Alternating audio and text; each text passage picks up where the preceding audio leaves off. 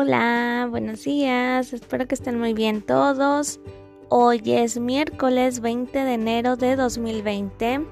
Vamos a iniciar con nuestra materia de español con el tema de significados literal y figurado.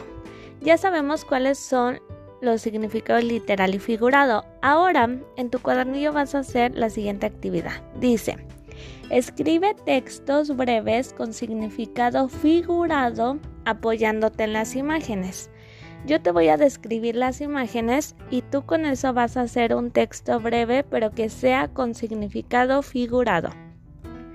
Recuerda que el significado figurado es cuando nos referimos a un hecho o a un objeto empleando palabras cuyo sentido no es el que corresponde originalmente.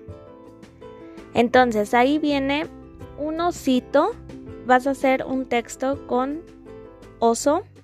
La siguiente es un girasol. El girasol tiene es amarillo, grande, es una flor y tiene sus hojitas y está en una maceta.